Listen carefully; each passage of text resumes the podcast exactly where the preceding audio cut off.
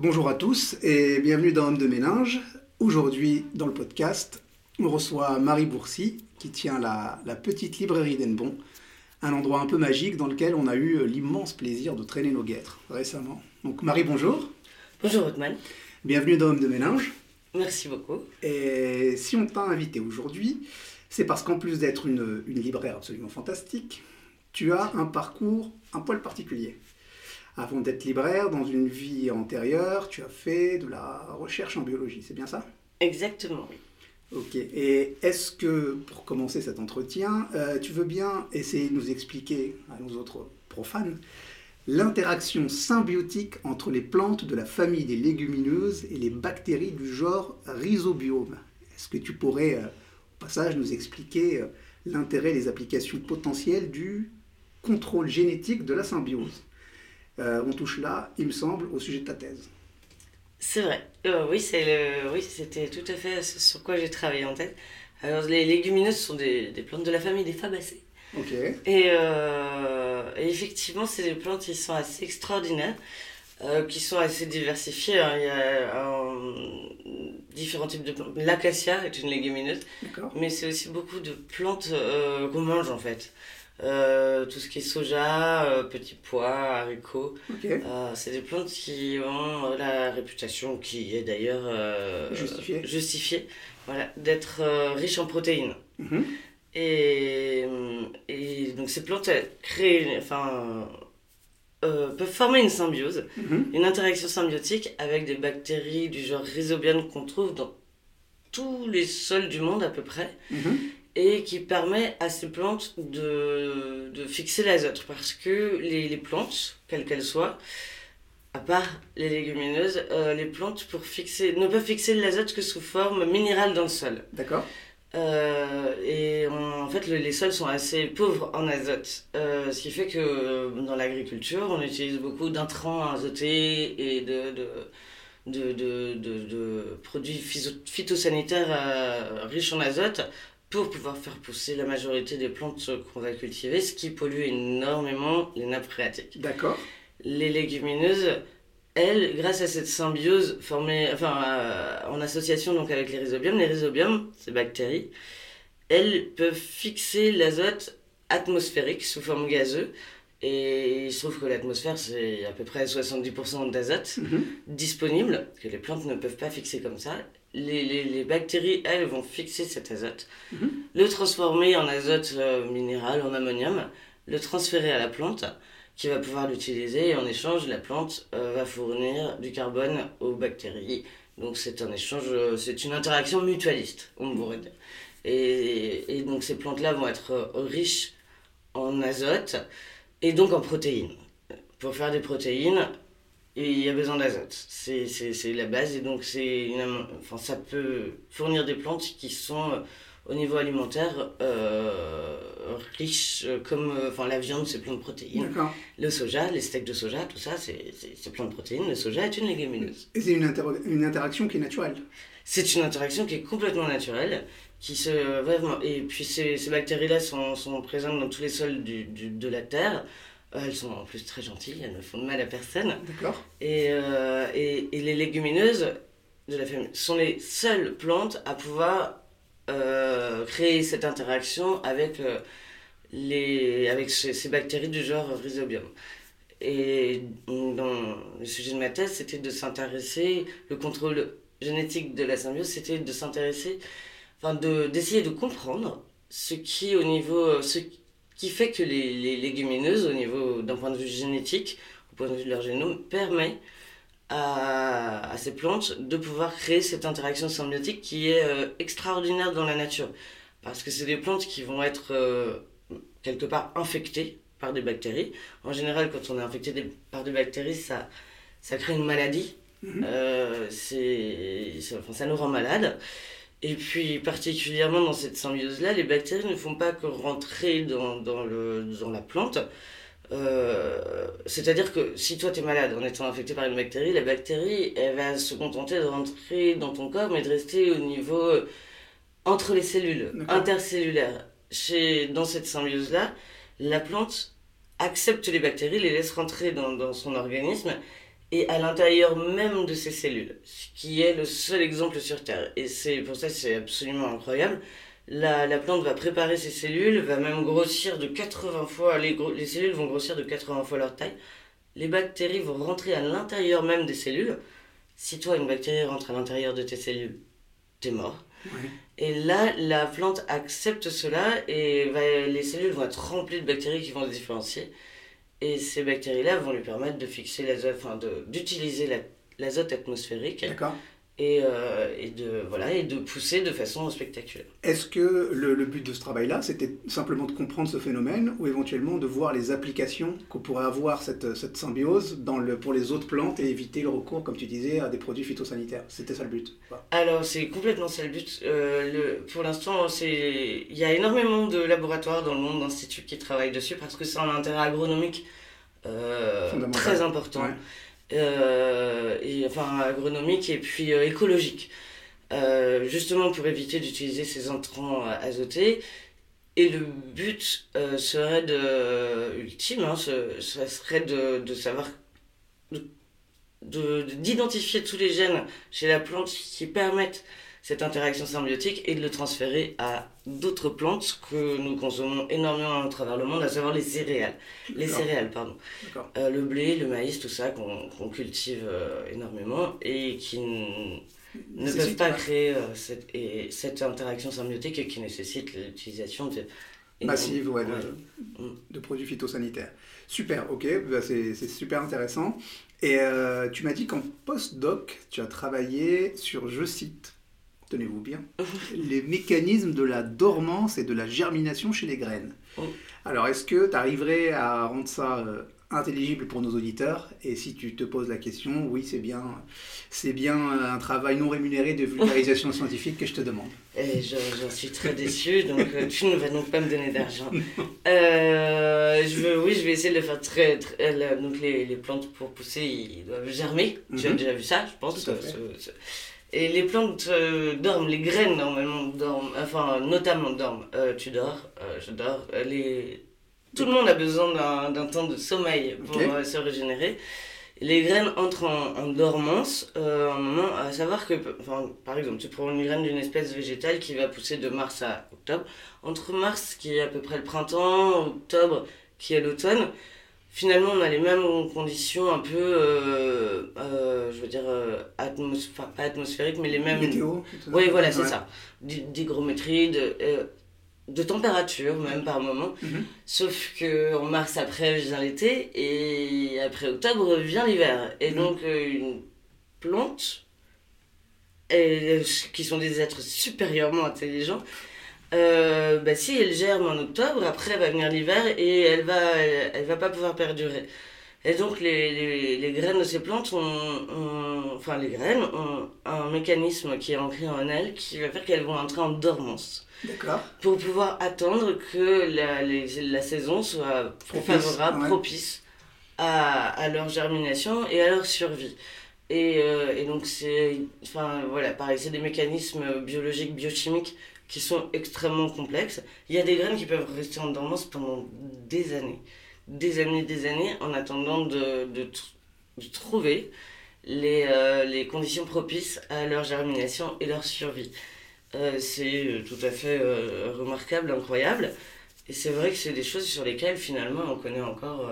très peu de choses. Très peu de choses, ouais. On a beaucoup. Donc tu veux dire que les graines, elles sont dans le sol, mais elles attendent grosso modo le bon tempo pour sortir, pour avoir la, possibilité de ne pas avoir à subir tout de suite l'hiver. Et donc, euh, Même si... Euh, oui, pardon. D'accord. Mm. Donc c'est ça, l'idée, c'est que c'est vraiment ça la dormance, et qu'elles ont, elles ont une espèce de, de conscience du, du mm. temps... Euh, du temps, de la météo et du timing naturel mm. pour savoir à quel moment il faut qu'elles se développent, à quel moment il faut qu'elles soient, entre guillemets, comme tu disais tout à l'heure, mises en sommeil. Exactement. Et une conscience, je dirais, plus évoluée que la nôtre parce que, parce que si on s'attache juste aux conditions bah, d'hydrométrie, de, enfin de, voilà, de température et tout ça, mars-octobre, parfois c'est exactement la même chose. Mais quelque part, elles savent qu'après, elles vont pas pouvoir perdurer parce que le, le, froid et le gel vont arriver. Et, est-ce qu'on sait comment elles ont cette conscience-là? C'est comme tu as dit tout à l'heure, c'est quoi? C'est de la chimie? C'est quoi? Oui, c'est de, la, de, la, de la chimie, c'est de la génétique. D'accord. C'est euh, les, les, les, plantes pour ça. Un, épi de blé, tu prends un épi de blé, qu'on mange. Un épi de blé, au niveau génétique, un épi de blé, c'est à peu près 180 000 gènes. Ok. 180 000 gènes. Un être humain, c'est 22 000 gènes. Ok.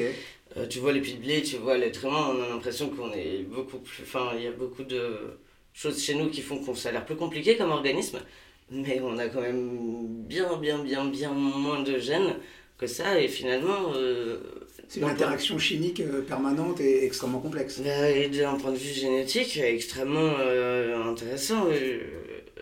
Enfin, 180 000 gènes comparé à 22 000 chez l'humain, ça, enfin, ça donne le vertige même. Ouais, c'est exactement ça. Et du coup, comme ça a l'air absolument passionnant, très technique mais absolument mm. passionnant, euh, je me demandais qu'est-ce qui a fait que tu n'as pas poursuivi ton parcours dans la recherche. Et, euh, puis globalement, euh, qu'est-ce qui t'a plu dans, cette discipline et, qu'est-ce qui t'a poussé à pas en faire ton métier? Alors ce qui m'a plu dans cette discipline, c'est la, biologie, l'étude du vivant, qui est quelque chose ben, voilà, que je trouve fascinant, qui qui va d'infiniment petit à l'infiniment grand, enfin qui, qui que je trouve passionnant. J'ai adoré euh, toutes les années que j'ai passées dans la recherche. Moi, j'étais très attachée à la recherche publique. Mhm. Euh, il y a la recherche publique, la recherche privée, qui n'est pas tout. C'était dans un domaine où tu étais probablement assez, assez euh, dans le privé, très lié à l'industrie agroalimentaire, je pense. Oui. Ouais. Mmh, pas non plus la plus. Non, donc moi je me suis vraiment attachée à la recherche publique. publique. Il, y a, il y a des différences. la recherche publique, c'est beaucoup de recherche fondamentale. Mmh qu'on pourrait définir par de la recherche qui sert à rien. D'accord. Euh, à savoir, euh, c'est de l'accumulation de connaissances. C'est de la recherche qui ne va pas amener d'argent. Mm-hmm. Euh, mais sans recherche fondamentale, il n'y a pas de recherche appliquée. Et on est dans un pays où on, a des bonnes universités, on forme bien les gens et on donne de l'argent, l'État français donne de l'argent notamment pour faire cette recherche fondamentale qui après va être utilisée, utilisée par dans son application par l'industrie, d'accord hum, Moi, je, je, préfère ce côté-là euh, enfin, de, de, la recherche euh, publique que je trouve très belle. Et encore une fois, voilà, la France, c'est vrai qu'on on, a cette chance euh, de. Alors, c'est un peu parce qu'on a cette chance d'être bien formé, d'avoir des instituts enfin, merveilleux. Moi, j'ai travaillé au CNRS, et CNRS, c'est incroyable, même dans le monde, dans tous les domaines hein, de recherche, quels qu'ils soient il euh, y a des moyens qui sont notamment donnés par l'État pour justement développer euh, ces connaissances scientifiques. Le, l'autre côté de la chose, c'est que euh, c'est que c'est très mal payé, tout simplement. vraiment très mal payé. Moi, je travaillais dans la région parisienne et, j'étais très pauvre du coup. Mmh. Et puis, j'avais aussi un petit souci qui s'appelle le, syndrome de l'imposteur, un peu. Oui. Euh, à savoir que je me sentais jamais euh, à ta place ou ouais, très très à la hauteur euh, parce que parce que ce sont des gens il y a très peu de place il faut passer des concours tout le temps et alors j'ai adoré toutes ces années parce que justement on était entouré de gens absolument brillants de gens simples de gens qui aiment partager leurs connaissances qui aiment transmettre qui, voilà, qui sont d'une simplicité euh, magique, remarquable, qui sont des gens brillants et qui se la jouent pas. je me sentais un peu toute petite. Euh, non, donc euh, ça, ça, c'est un aspect du truc. Après, un petit peu pauvre aussi. Et puis voilà, il y a très peu de... Moi, je, fais de la... je faisais de la biologie végétale. Et il y a très peu de place en fait. Euh, ouais, Exactement. Et euh, euh, il faut trouver un, métier. Enfin, il faut trouver un poste quoi. Mm. et, il faut passer des concours devant les jurys tous les ans, quasiment. Enfin, c'est extrêmement. Pour moi, pour moi, c'est extrêmement stressant. D'accord. Et c'est plus les conditions en fait, grosso modo économiques et pratiques de la recherche t'ont qui t'ont rebuté plus que la recherche en elle-même. Plus que la recherche, ah non, la recherche, euh, les labos me manqueront toute ma vie. Euh, les, enfin, les, les gens que j'ai croisés, euh, je, ne regretterai jamais ça. Enfin, vraiment, ça a été des années extrêmement enrichissantes où j'ai appris tellement de choses et rencontré des gens incroyables du, d'une humanité, d'une bienveillance et d'une intelligence rare. Euh, on est quand même pas trop mal lotis. En français, on est bon d'ailleurs. Dans la, Ouais. dans- ouais, on est, on n'est pas mauvais. On D'accord. peut le dire comme ça. Il y a un petit, un petit, quand même un petit goût d'inachevé par rapport à ton rapport à la recherche. Tu serais Ah. bien resté si tu avais les conditions nécessaires. si, si, si, je m'étais sentie euh, assez intelligente aussi. Oui. Hum, hum. Mais euh, bon, voilà. Et puis, c'était les conditions familiales aussi, à un moment qui ont fait que je, je, bon, je travaillais dans la région parisienne. Moi, je suis originaire de Maine-et-Loire, avec des attaches dans le Morbihan. Et puis, euh, voilà, des, un moment dans ma vie où ma famille euh, avait besoin que je revienne dans le coin. Ce que j'ai fait. J'ai pas trouvé. Enfin, j'ai cherché dans la biologie. euh, mais dans la biologie publique à laquelle je suis attachée, euh, C'était compliqué. c'était compliqué, j'ai pas trouvé. Et donc, c'est là qu'intervient ta réorientation professionnelle. Exactement. Et alors, comment on passe de la, de la recherche en biologie, de la recherche fondamentale, Mm. à un boulot de libraire indépendante, je précise Alors, euh, ben, comme parfois dans la recherche, hein, tu connais le mot serendipity, là, qui euh, on trouve par hasard? Oui. Bah, un peu comme ça. Enfin, je, quand je suis revenue dans la région, j'ai. Il faut travailler un moment quand même. J'ai fait énormément de ce qu'on appelle les petits boulots, qui sont pas des petits boulots, qui sont des boulots en fait. Payé. Non, et Non, j'étais le premier boulot, j'étais serveuse euh, à Radon, dans le Morbihan. Ouais. J'étais mieux payée que quand j'étais ATER à l'université de Jussieu. Euh, D'accord. oui, C'est très ouais. étrange. Euh, mieux payée, euh, sans compter les pourboires. D'accord Oui, il faut peut-être payer un peu mieux les chercheurs.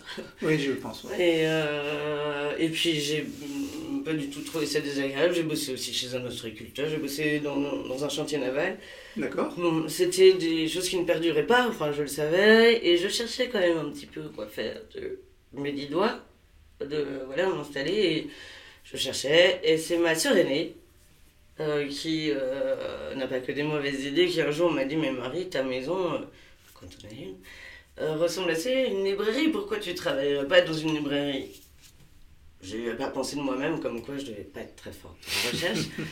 Et, et l'idée a germé en moi, effectivement. C'est vrai, pourquoi pas? Et, et puis, je, par hasard, je suis arrivée à Hennebon, une ville que j'ai, bah, dans laquelle je me sens bien, que j'ai, Ouais, je chouette trouve chouette. Ouais. Ouais. Et le constat était qu'il n'y avait pas vraiment de librairie au sens propre du terme. Librairie, librairie Mhm. dans ce petit centre-ville que je trouve très mignon. Et ça a germé, ça m'a mis une petite année. à- C'était en dormance, comme qui dirait peut-être. Oui, c'est ça. Euh, tu avais dit, ça a commencé par j'ai un carnet que j'ai acheté. Pourquoi pas être libraire? D'accord ça, ça, ça, ça a mis euh, bah, presque un an. Et, euh, Et te voilà libraire du et coup, me voilà libraire. Et hum, j'ai pas de formation de libraire, D'accord. mais il n'y a pas. Il n'y a pas d'obligation? Y a- Non, non, il n'y a pas d'obligation. Il y a besoin d'aucun enfin, aucun diplôme n'est requis. Et je me voyais, j'avais pas très envie de retourner sur. Ouais. Puis de- finalement, tu es une commerçante comme une autre. Et tu Exactement. Et il faut aimer les livres un peu quand même. Mais Et ça, tu as toujours eu l'amour des livres, toi? Oui. Au-delà de, de- de la littérature scientifique, j'entends. Ah, je- bouquin. j'ai toujours eu l'amour des livres depuis que j'ai l'âge d'avoir des souvenirs. D'accord. Mm. Donc, quelque part, ça s'est retrouvé être une, une forme Ah d'évidence. mais je, et je, oui, et je ne regretterai jamais parce que c'est... J'ai plus le syndrome de l'imposteur. euh, je, je me sens très à l'aise euh, en tant que Peut-être que libraire. c'est parce que tu es à ta place. Et je pense, ouais, et je, voilà, c'est... Enfin, j'ai appris aussi. Parce que Mm. j'étais pas libraire et j'étais pas commerçante. Mm. Donc j'ai vraiment... euh, ça fait bientôt deux ans que la librairie a ouvert. Euh, j'ai beaucoup appris d'un point de vue commerçant, euh, administratif. Ouais. C'est un plaisir de chaque jour.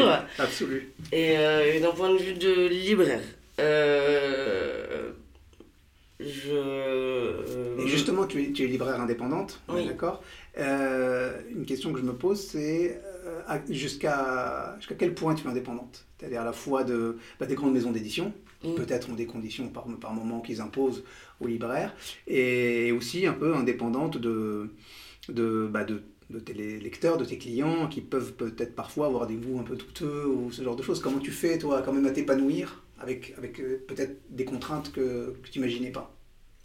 Euh, bah alors, oui, alors, il y a deux choses. Euh, y a, tu parles donc euh, de indépendante par rapport au, goût des clients et des maisons d'édition. Je vais commencer par les clients. euh, je pense pas avoir besoin d'être indépendante par rapport au goût de mes clients. À savoir, les gens ont le droit d'avoir les goûts qu'ils veulent. Mhm. Euh, chacun a le droit de, d'avoir ses propres goûts.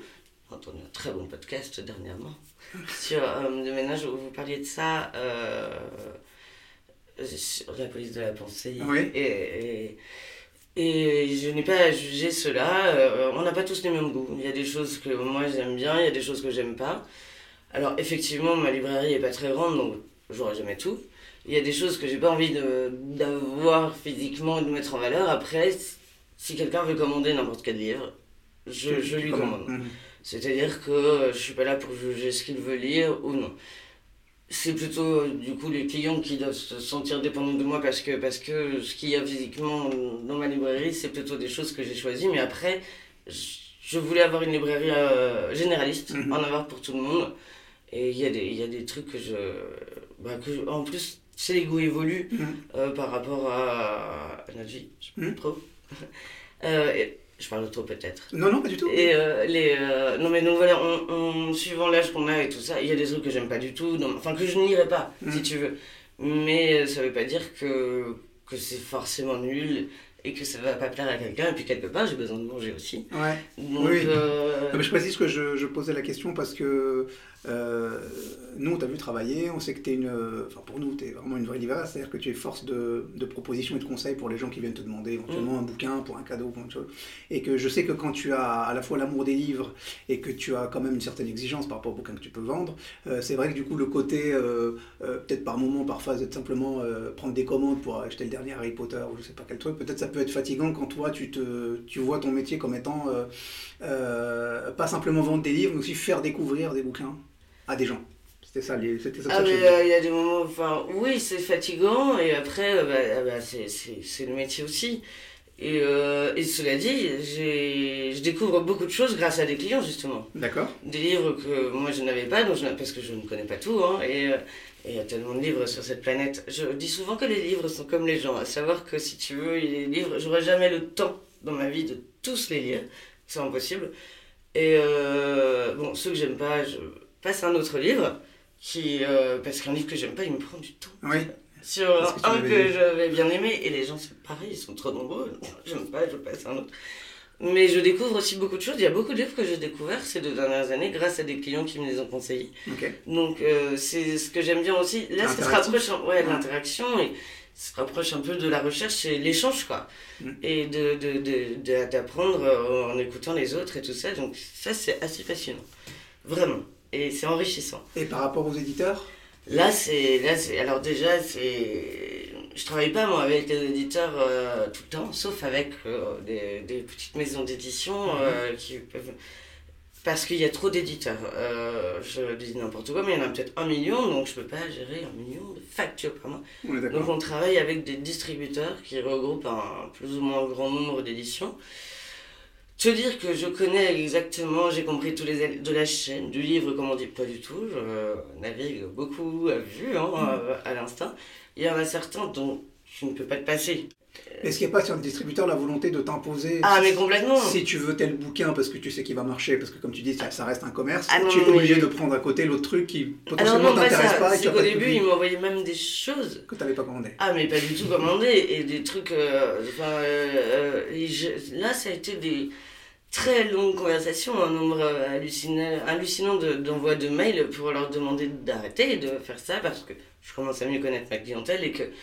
Enfin, pas même de temps ça, en temps, ouais, c'est ça, elle m'envoyait, enfin, ils pouvaient m'envoyer euh, le tome 8 en 12 exemplaires d'une série de BD que je n'avais pas, tu vois. enfin, Ok, euh, c'est vendable le truc. ben, j'ai pas le 1, 2, 3, 4, 5, 6, 7, et là j'ai 12 exemplaires du 8.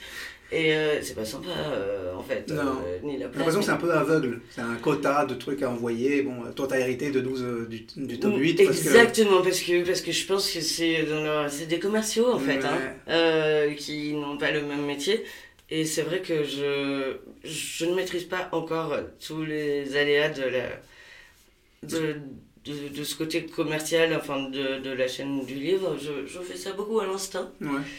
Euh, mais je, Mais c'est ce qui rend, je trouve, ta, ta, librairie très intéressante, très accueillante, très chaleureuse, justement. Il y a un peu ce côté un peu joyeux bazar, on trouve plein de choses. Et puis, c'est, c'est une démarche que je trouve super intéressante, qui est beaucoup moins formatée que pas mal de libraires que nous, on a, on a pu croiser. Donc, donc, je recommande à tous les, tous les Morbihanais, même, même à, tous les gens qui viennent là, d'aller faire un saut là la petite librairie d'Enbon. Et je, je voilà, quand, enfin, quand tu es venu, enfin oui, c'est euh, c'est ce, ce, truc d'échange oui, que j'aime mmh. bien. C'est ce qui nous a permis aussi d'avoir de prévoir le podcast d'aujourd'hui pour parler de ton parcours.